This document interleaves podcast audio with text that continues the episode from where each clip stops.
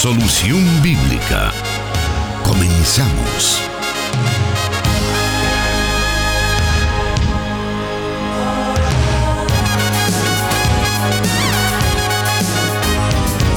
Muchísimas gracias, estimado oyente, por estar ya pendiente de nuestra señal y así juntos aprender de la palabra de Dios en el programa Solución Bíblica.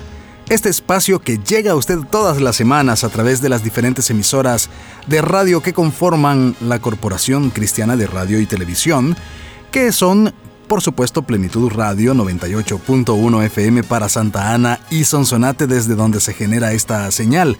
Enlazados con 100.5 FM Restauración para todo El Salvador. 540 AM La Estación de la Palabra. 1450 AM Restauración San Miguel. Y en Guatemala, en el occidente específicamente, la emisora Cielo FM 89.1. Agradecemos a nuestro Dios que nos dé esta oportunidad de poder estar al aire llevándole este programa y también queremos darle la bienvenida al pastor Jonathan Medrano que ya está con nosotros para poder responder a sus preguntas. Dios les bendiga a todos los hermanos y hermanas que ya están pendientes de la transmisión que se genera desde los estudios de Plenitud Radio en Santa Ana. Para nosotros siempre es un enorme privilegio poderle acompañar donde quiera que usted se encuentre y aprovechar este tiempo de aprendizaje a través de las preguntas que nuestros oyentes nos trasladan. Es importante recordarles que cada una de ellas está siendo respondida por orden de llegada. Así es que si usted ha enviado su inquietud y todavía no ha escuchado su respuesta, le animamos para que tenga paciencia y en su momento pues eh, vamos a poder servirle eh, respondiendo a su inquietud. Y como usted bien lo dice, tenemos ya esas preguntas listas, esas que hemos tomado, de las que nos envían nuestros oyentes. Muchas de ellas son puestas en el en vivo, que por cierto tenemos en estos momentos, a través de las páginas de Plenitud Radio, Solución Bíblica y Misión Cristiana Elim Santa Ana. A través de esas páginas usted puede vernos y escucharnos y también comentarnos y allí recibimos preguntas. Otras nos las envían por WhatsApp, también al inbox de cada una de esas páginas de Facebook. Todos esos medios están a su disposición para que pueda participar de este programa. Nuestros oyentes han estado enviando algunas preguntas que eh, tienen que ver con la realidad actual de nuestra sociedad, eh, diferentes situaciones que nuestros oyentes tienen la inquietud y el deseo de despejar todas esas dudas a la luz de la palabra de Dios. Y para eso estamos entonces en estos momentos, para que todos conozcamos esas preguntas y sus respectivas respuestas. Por lo tanto, vamos a dar inicio entonces con la primera pregunta para esta tarde. Le invito a que preste mucha atención ya que eh, pues esta es referente al tema de las vacunas y esta dice así. La tecnología de vacunas mensajero, entre paréntesis mRNA, y adrenovirus, como la Johnson Johnson, fue posible gracias al proceso riguroso de pruebas médicas que aseguraron su viabilidad y seguridad. Estas pruebas fueron posibles gracias a que se utilizaron células recolectadas de fetos para pruebas y diseño de la tecnología. Este hecho hace antiético que los cristianos nos vacunemos con un eh, medicamento generado o un medicamento generado únicamente gracias al sacrificio de seres inocentes, nos dice nuestro oyente pastor. Bueno, lamentablemente volvemos nuevamente al tema de la desinformación que existe alrededor de las, del proceso de cómo se realizaron las vacunas.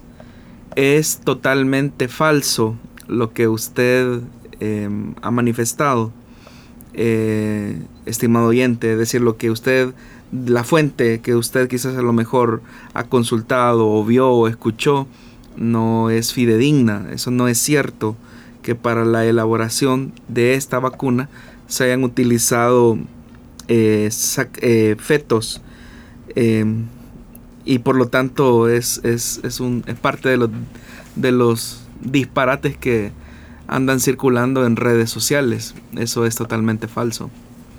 También eh, otra pregunta, no sabemos si el mismo oyente, pero sí nos envían también otra pregunta respecto a este tema.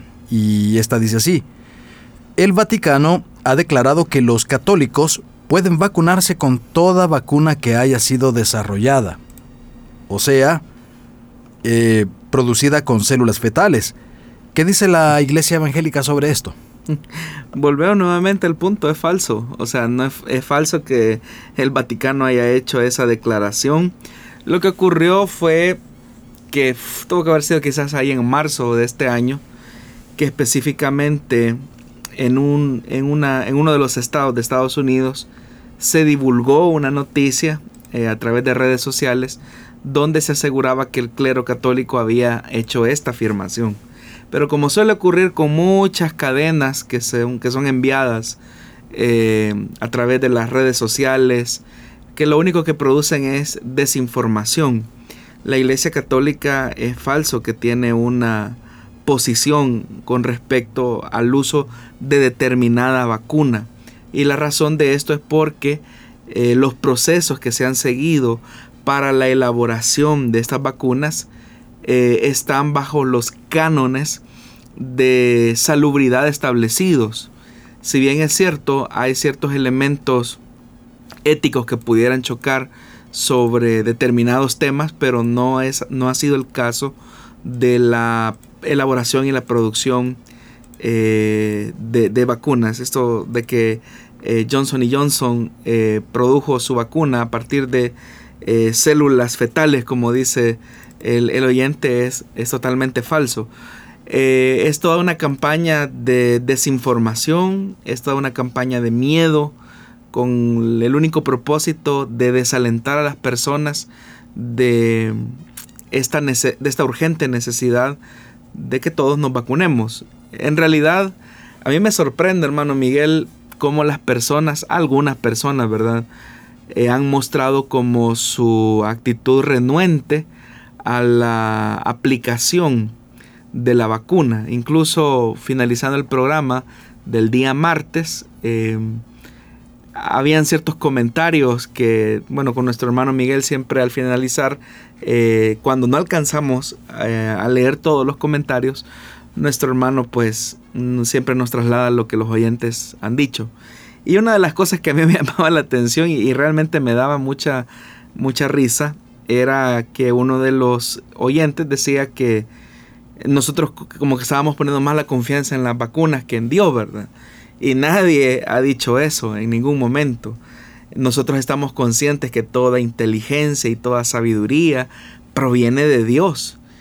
Dios en su misericordia es el que ha permitido que el ser humano logre desarrollar eh, ciertas tecnologías que permitan garantizar una condición saludable ante la amenaza de una pandemia que es una realidad que estamos viviendo. Accidentes de laboratorio han existido, eh, por ejemplo, en, varias ocasiones. Eh, uno podría decir, bueno, es que el, tema el COVID-19 es que fue un accidente de laboratorio. Pero accidentes de laboratorio han existido a lo largo de, la historia. Solo en el año 2017 em, en Estados Unidos hubo un, accidente de laboratorio que obviamente los Estados Unidos lo, informó a la ciudadanía y se tuvo la capacidad como de contrarrestar la amenaza que podría suponer una amenaza biológica de ese tipo.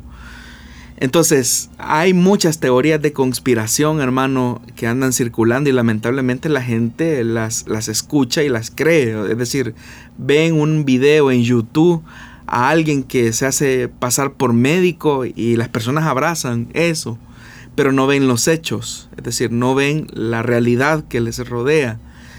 Em, no sabemos por qué intención eh, las personas tienden a desinformar. Creo que es más con el afán de generar como cierta incertidumbre entre las personas para em, de alguna manera quizás crear un escepticismo al proceso de vacunación. Bueno, los que ya, ya fuimos vacunados, nosotros no ponemos nuestra confianza en la vacuna, ponemos la confianza en el Señor, que Él ha establecido el límite de nuestro tiempo aquí en la tierra. y también el Señor ha permitido eh, los avances científicos para que podamos sacar provecho de eso. Y no solamente en un tema de protección eh, individual, sino más bien en un tema también de cristianismo, al tratar la manera de evitar ser nosotros un puente de contagio con las personas que nos rodean. Entonces creo que esa es una de las actividades que con mayor responsabilidad los cristianos debemos de tener en este proceso que estamos viviendo hoy por hoy. Así que, estimado oyente, siempre le animaría a que busque sus fuentes, trate la manera de documentarse lo más que pueda, eh, porque no es cierto que las vacunas o esta vacuna se haya desarrollado con, con células fetales. Eso es un disparate.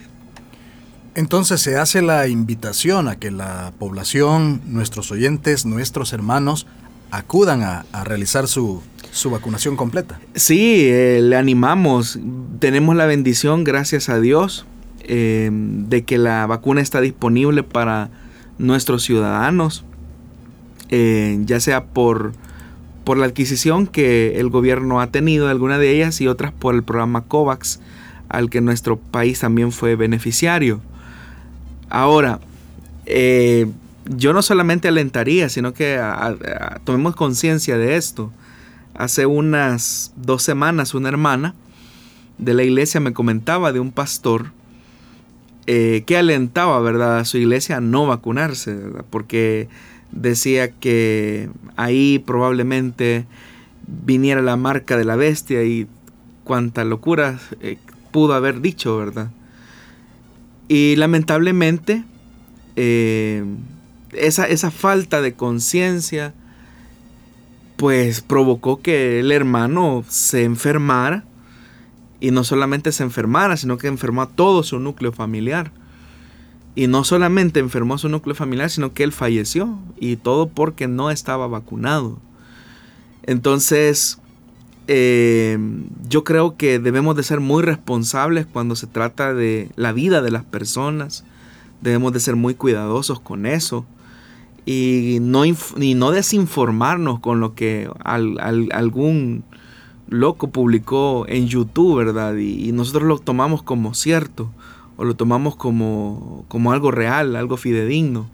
No debe de ser así, debemos de tener mucho cuidado con lo que vemos, de dónde nos informamos, porque una de las cosas que está previniendo las, las complicaciones hospitalarias que se tenían hasta hace algunos meses ha sido el proceso de vacunación. Vacunas siempre han existido, hermano nos ponen vacunas contra la poliomielitis, vacunas contra la rubiola, vacunas, vacunas contra el tétano, el sarampión.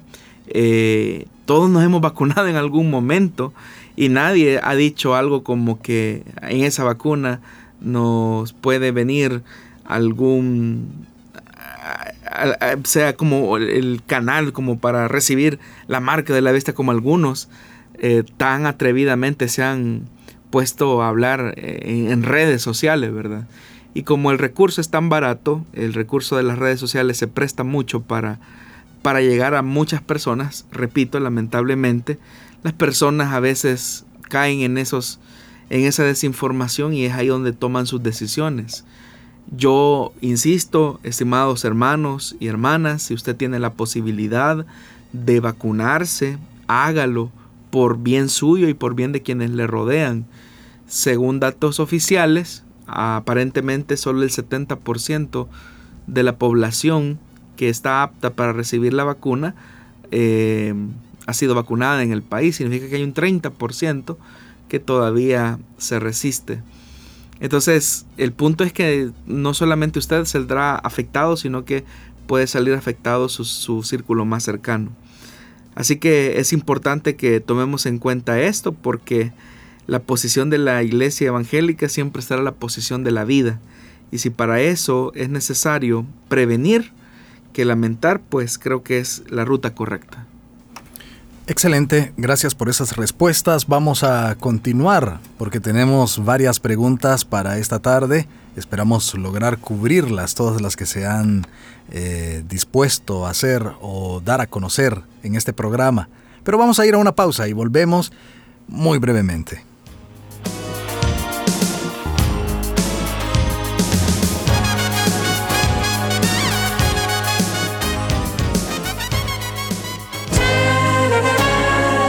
Dios da la sabiduría y el conocimiento. Solución bíblica.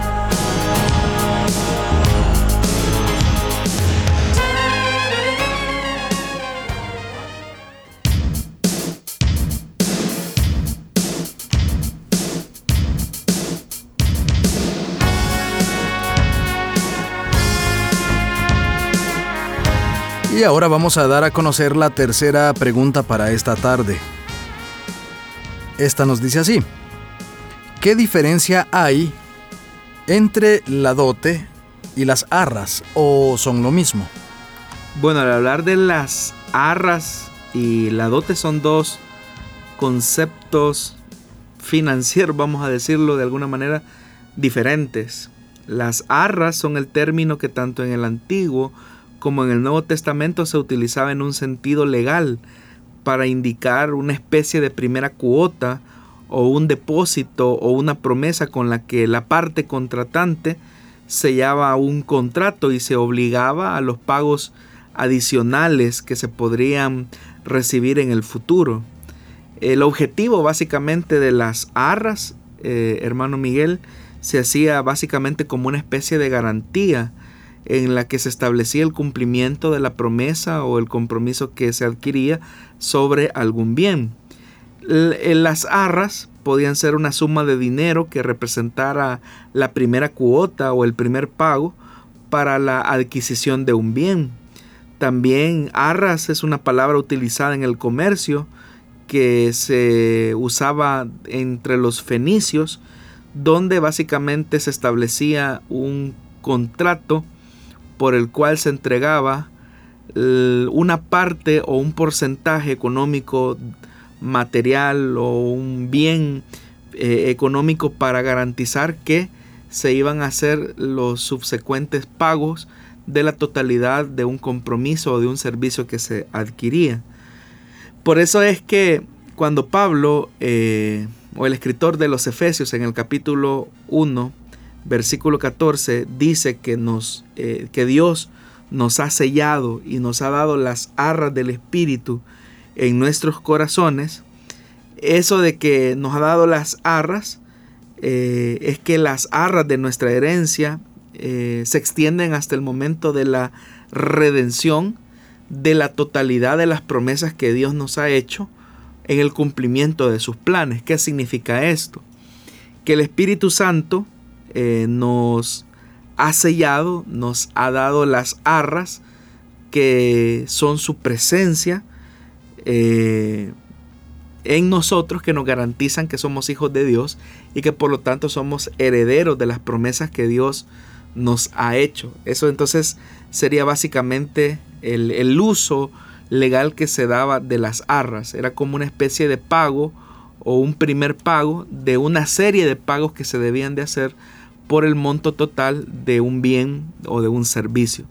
Entonces la persona que adquiría ese compromiso entregaba arras a la persona a la que le garantizaba el cumplimiento del el compromiso legal que se adquiría entre ambas partes.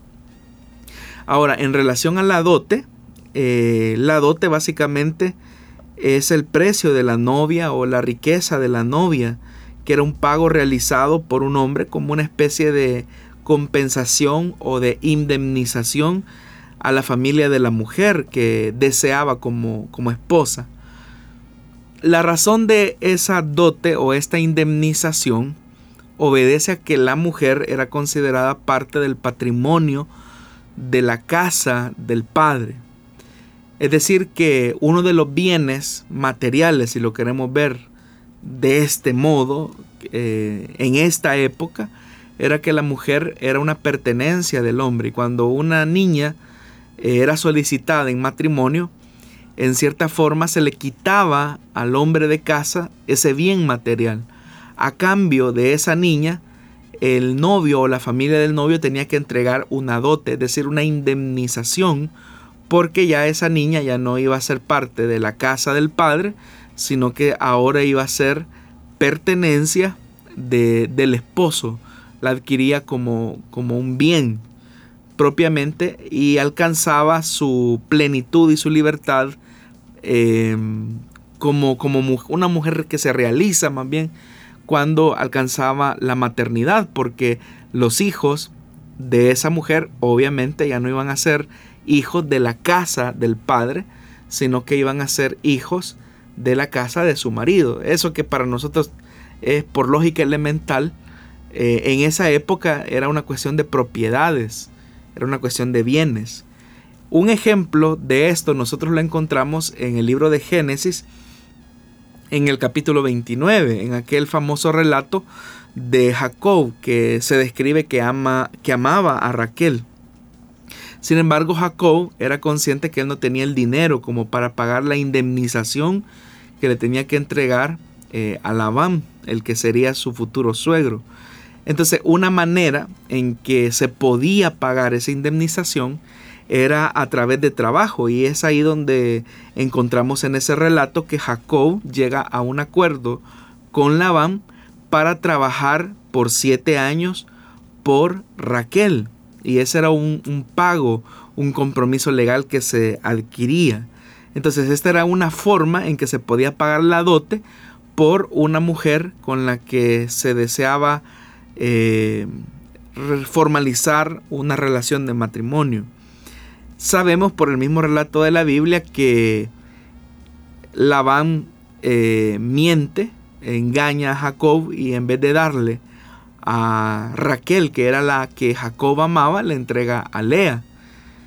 Y Jacob muy disgustado, muy molesto, eh, tiene que enfrentarse a la cruda realidad de la consecuencia de la mentira que le había dado siete años antes a su papá, Isaac.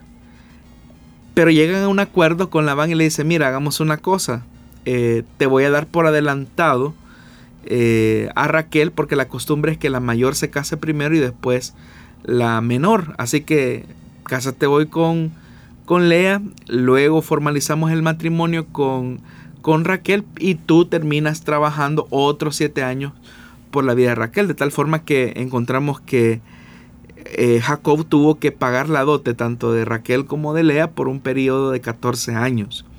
Entonces usted puede notar que las arras tenía que ver con un compromiso eh, que se adquiría financieramente hablando eh, en aras de cumplir o de cubrir el monto total de un bien que se deseaba. Era como una promesa de pago que se entregaba, como una garantía de que sí se adquiría ese compromiso legal de pagar la totalidad del bien que se deseaba adquirir o el servicio que se deseaba tener. Y la dote era una especie de indemnización que la familia del muchacho o el muchacho mismo tenía que entregar a la familia de la joven con la que deseaba casarse. Eso, esa dote o el pago de esa dote podía ser eh, materialmente o se podía pagar con trabajo. Dependía mucho de la familia de la muchacha, es decir, la procedencia familiar de la muchacha, así se establecía el monto de la dote. En el caso, por ejemplo, de David, cuando se le dice que, eh, que Mical estaba, no es Mical, es la, es la otra hija de, de de Saúl estaba enamorada de David y le dice, mira, ella está enamorada de ti. Y David es muy consciente y dice, yo cómo voy a pagar la dote de la hija del rey. Entonces él mismo desiste de eso, él trata la manera de ah, no hacerse ilusiones, o sea, por muy enamorada que usted era la muchacha, pero él no tenía la capacidad de pagar semejante compromiso. Sin embargo, eh, se establece un acuerdo eh, ustedes recordarán la historia donde Saúl lo único que pide son eh, 100 prepucios de filisteos. Eh, y con eso pues se garantizaba la mano de la muchacha. Y vemos a un David que muy osado, no solamente hace, hace eso, sino que duplica la cantidad que se le había pedido. Entonces, note que el, pago de la dote podía ser en pago físico, en pago eh, material o se podía pagar con el servicio que se ofrecía al padre de la muchacha, como una especie de indemnización.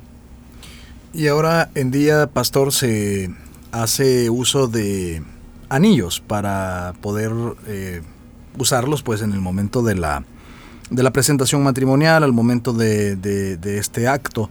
Eh, ¿Qué significa esto? ¿Es, ¿Son las arras? ¿Se tendría que ver con eso? no, eh, realmente se le llaman alianzas porque la promesa que hace el esposo frente a la congregación o frente a Dios, y frente a Dios obviamente es el compromiso de fidelidad, de exclusividad y significa que la relación matrimonial debe de tener consistencia, normalmente son de oro los anillos, debe tener consistencia como el material del que está hecho el anillo o la alianza, la relación matrimonial debe de tener esa consistencia y el amor de la pareja debe de ser sin fin, así como la forma de aro que tiene eh, eh, el anillo. Entonces por eso es que, que se dice, ¿verdad? Dentro de las presentaciones matrimoniales, eh, cuando el predicador toma, le pregunta al novio o a la novia, ¿usted tiene,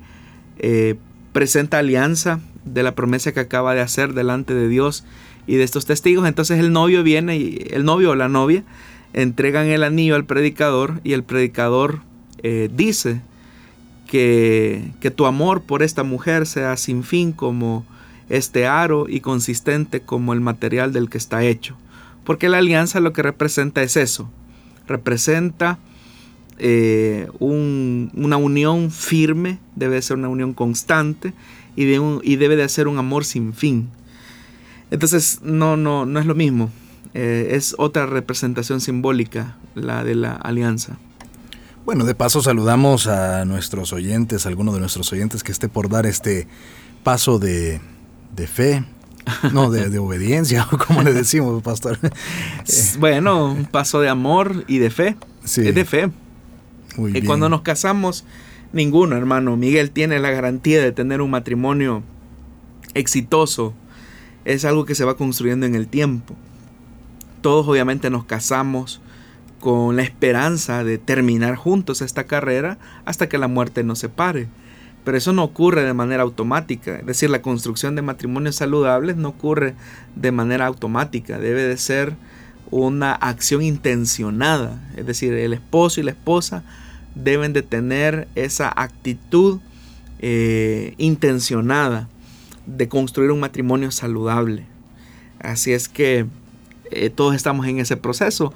Los que acabamos de comenzar, como el caso de su servidor, los que quizás van a medio camino, como su caso, hermano Miguel. y otros ah, no, a cuarto, de camino, digamos. Ah, no, es cierto. Y aquellos que van quizás ya eh, dando lecciones a las nuevas generaciones que, que, van entrando. La verdad es que uno nunca termina de conocer a su pareja.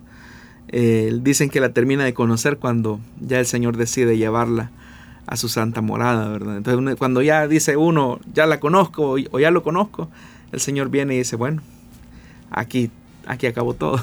bueno, pero en el caso suyo, pastor, para estos días creo que está de aniversario, cuéntenos un poco sobre eso. sí, bueno, el 16 de este mes eh, llegamos a tres años de matrimonio con mi esposa, a quien si me está escuchando, pues yo le digo que la amo mucho Excelente, qué bueno y felicidades entonces anticipadamente. Gracias, hermano. Bueno, a hablar del matrimonio, ¿verdad? Porque como en, diciembre, pues a veces se aprovecha, ¿verdad? Hay varios que se casan, aprovechan este momento. Exacto, entonces por eso ah, hablábamos sobre eso y les enviamos un gran saludo y toda la felicidad del mundo. Vamos a continuar con Solución Bíblica. Aún tenemos varias preguntas. Quédese con nosotros y volvemos en un par de segundos.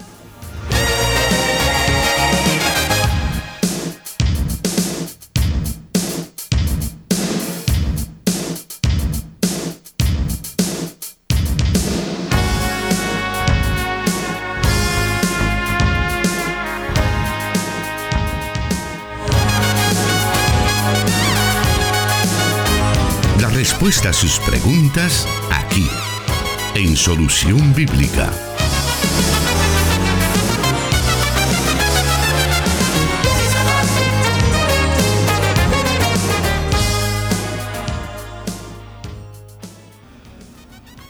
Continuamos esta tarde con el programa Solución Bíblica y vamos a conocer la siguiente pregunta para hoy.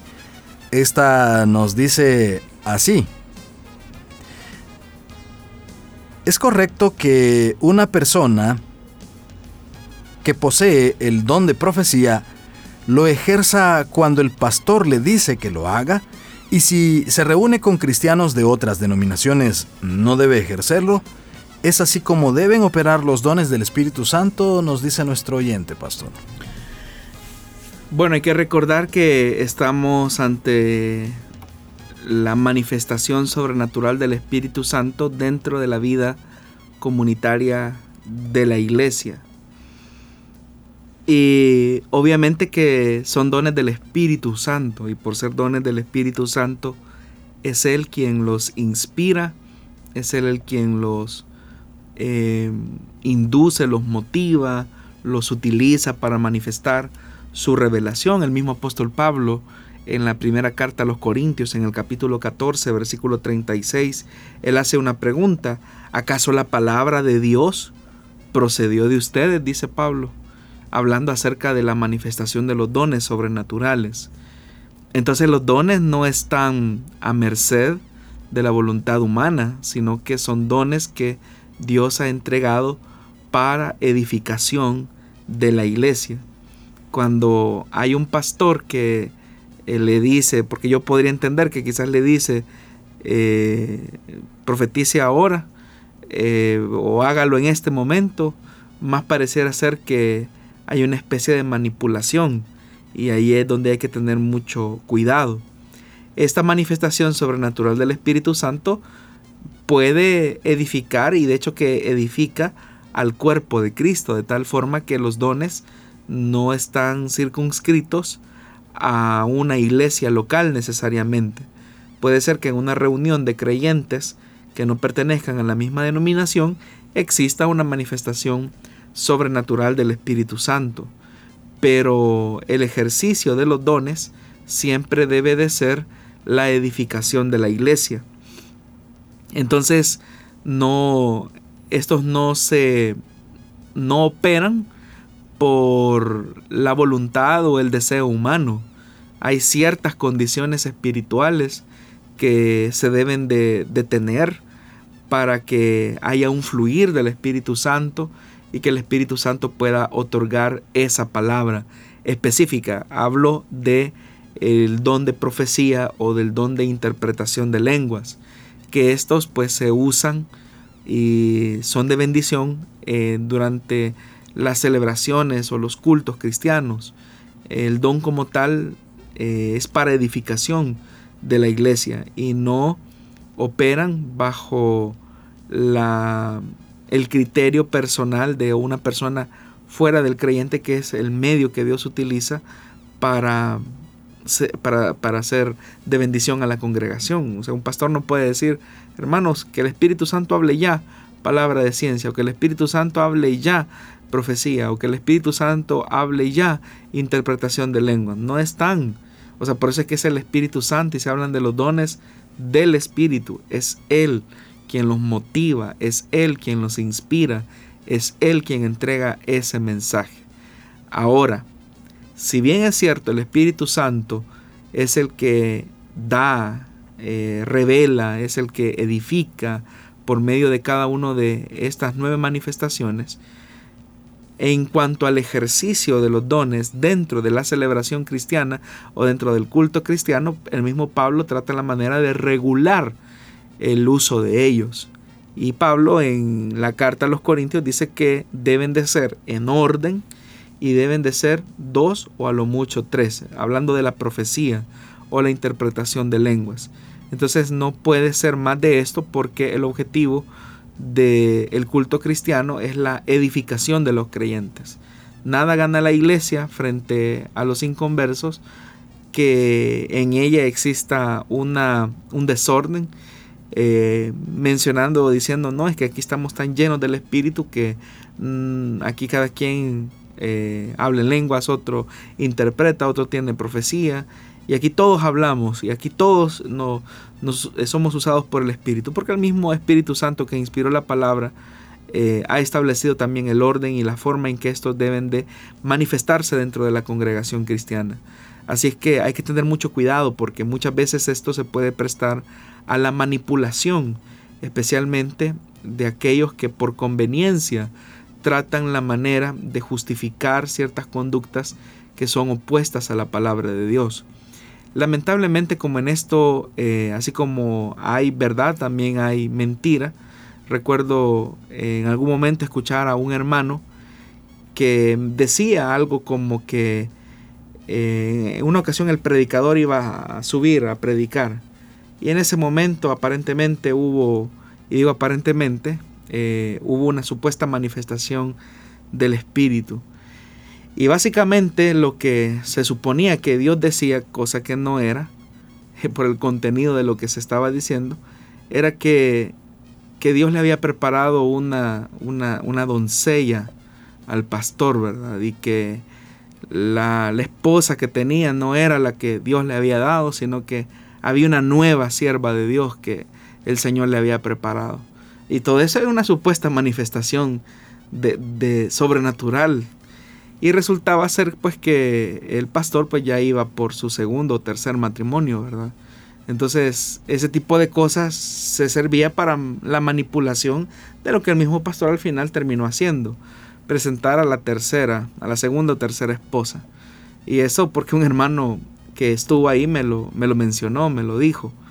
Entonces, cosas como esas, o sea, jamás, eh, jamás tal mensaje obviamente vendrá del Espíritu de Dios, porque el Espíritu Santo es santo y nunca va a probar una situación que la misma palabra que Él inspiró condena.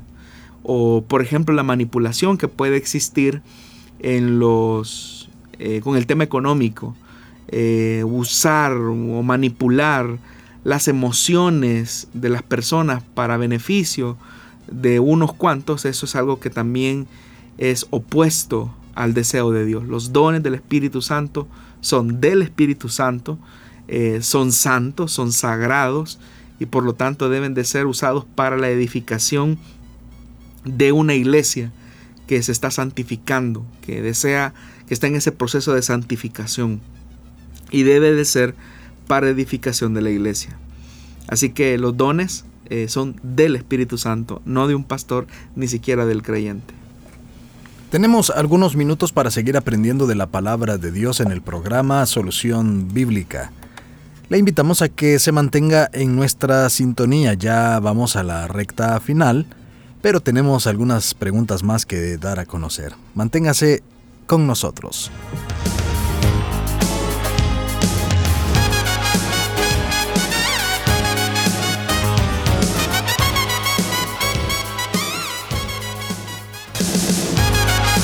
Solución Bíblica con el pastor Jonathan Medrano. Desde Plenitud Radio 98.1 FM en Santa Ana, enlazada con Restauración 100.5 FM.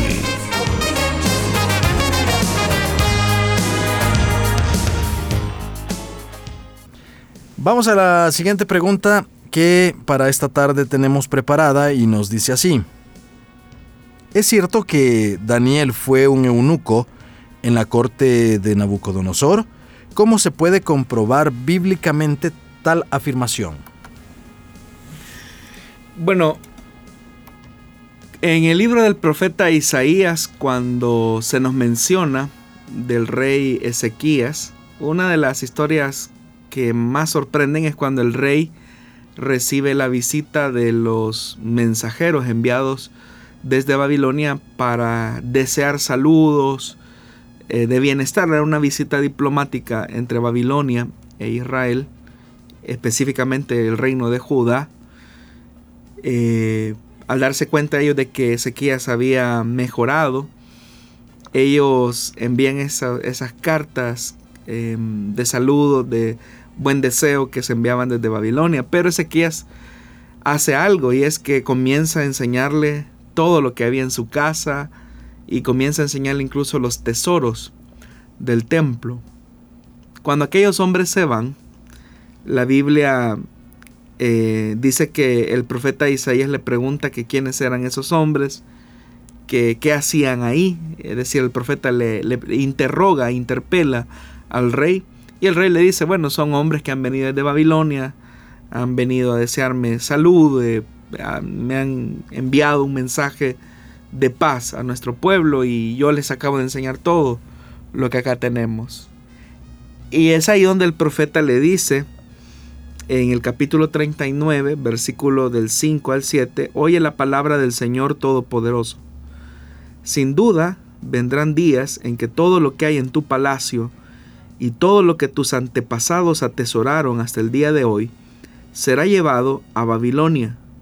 No quedará nada, dice el Señor, y algunos de tus hijos y de tus descendientes serán llevados para servir como eunucos en el palacio del rey de Babilonia. Es decir, el versículo 7 de este capítulo 39 está anticipando la caída de Jerusalén que se produjo eh, varios años después cuando Nabucodonosor eh, destruyó básicamente Jerusalén y se produjo lo que se conoce como el exilio en Babilonia. Hubo en realidad eh, básicamente eh, tres deportaciones. Pero en la primera deportación, donde se lleva a la élite política de Judá, que se cree que ahí van em, los príncipes, la gente relacionada a la vida política, las familias eh, o la aristocracia de Israel, de Jerusalén más bien, entre ellos iba Daniel y sus amigos. En el libro de Daniel, en el capítulo 1, se nos menciona que estos jovencitos que probablemente andaban entre sus 14 o máximo 16 años, entre 14 y 16 años, fueron puestos bajo el cuidado de Aspenas, eh, jefe de los eunucos. Y si él era el jefe de los eunucos y están llevando a estos muchachos con él, implica que eh, Daniel eh, fue castrado, es decir, de manera forzosa, fue puesto como parte de los eunucos que al final estaban en la corte de Nabucodonosor y con esto se estaría cumpliendo la profecía que Isaías le había entregado al rey Ezequías en el capítulo 39, en los versículos del 5 al 7. Entonces la deportación hacia Babilonia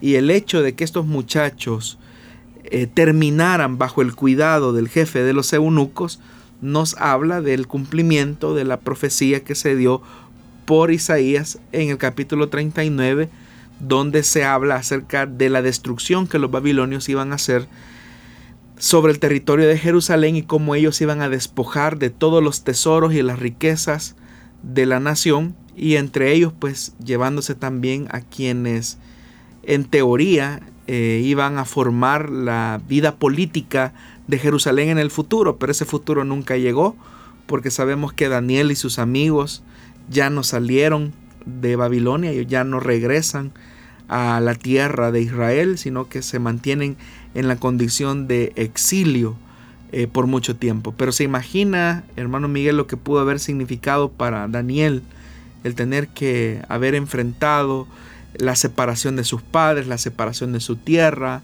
la obligatoriedad de aprender una, una nueva lengua, pero el proceso doloroso de ser castrados, eso los marcó de por vida. Así que estos pasajes de la Biblia, Isaías capítulo 39, versículo del 5 al 7 y todo el capítulo 1 del libro de Daniel, son como la evidencia del cumplimiento de la profecía que ya Isaías había anticipado en su libro. Queremos aprovechar estos minutos para dar a conocer también un planteamiento que una oyente nos envía. Y este dice así. Tengo tres años de casada con mi esposo, ambos pertenecíamos a congregaciones diferentes. Sin embargo, por acuerdo mutuo, decidimos congregarnos en la iglesia de él. Sin embargo, yo no me siento cómoda con ciertas tradiciones que ahí se celebran, como la Navidad o el abacro de pies, pues esas no eran, no eran tradiciones aceptadas en la iglesia de la que salí.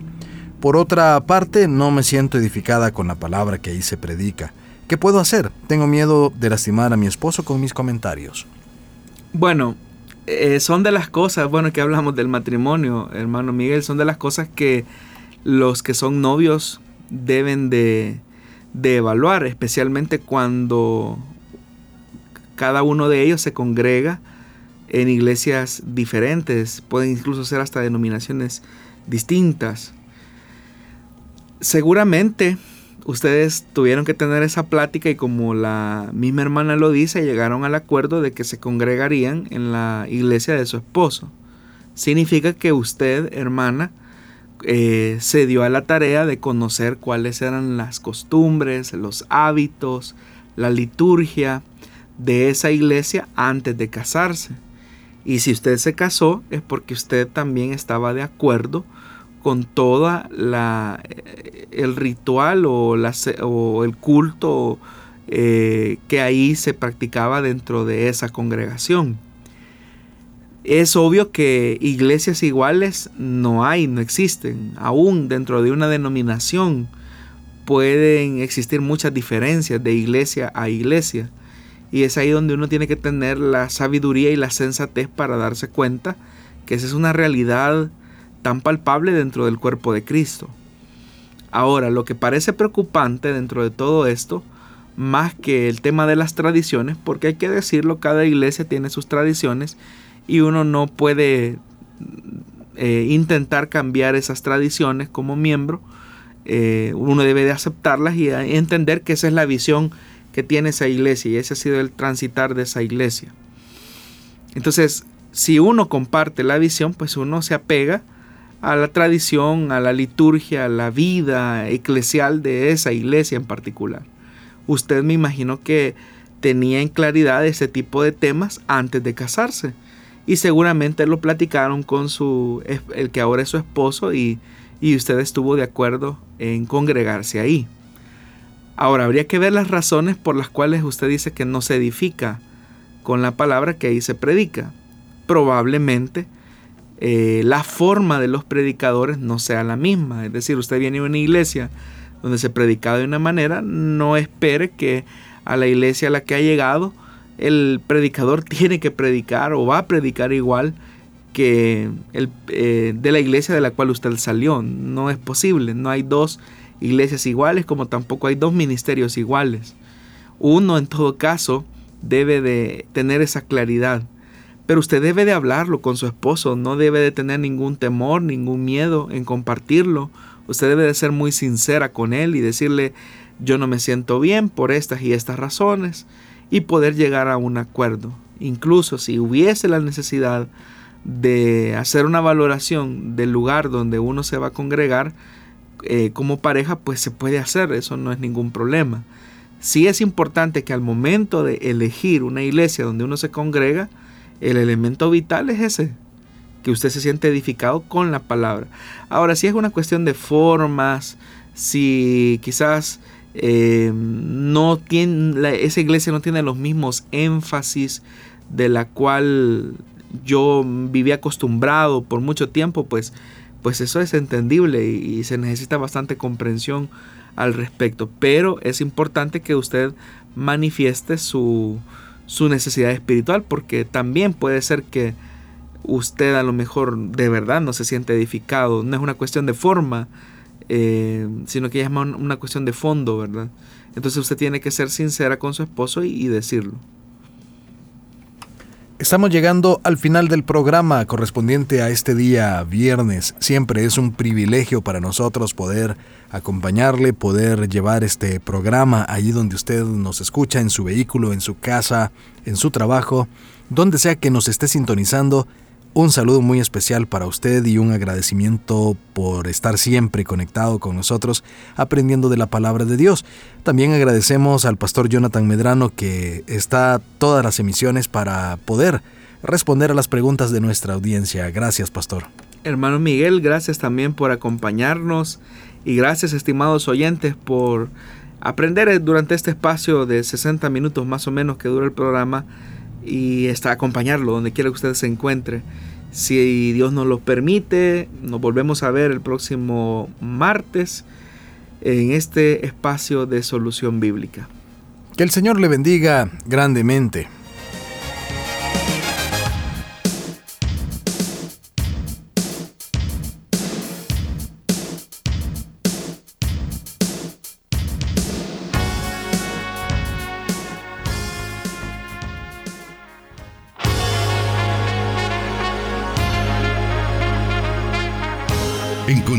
Respuesta en la palabra de Dios.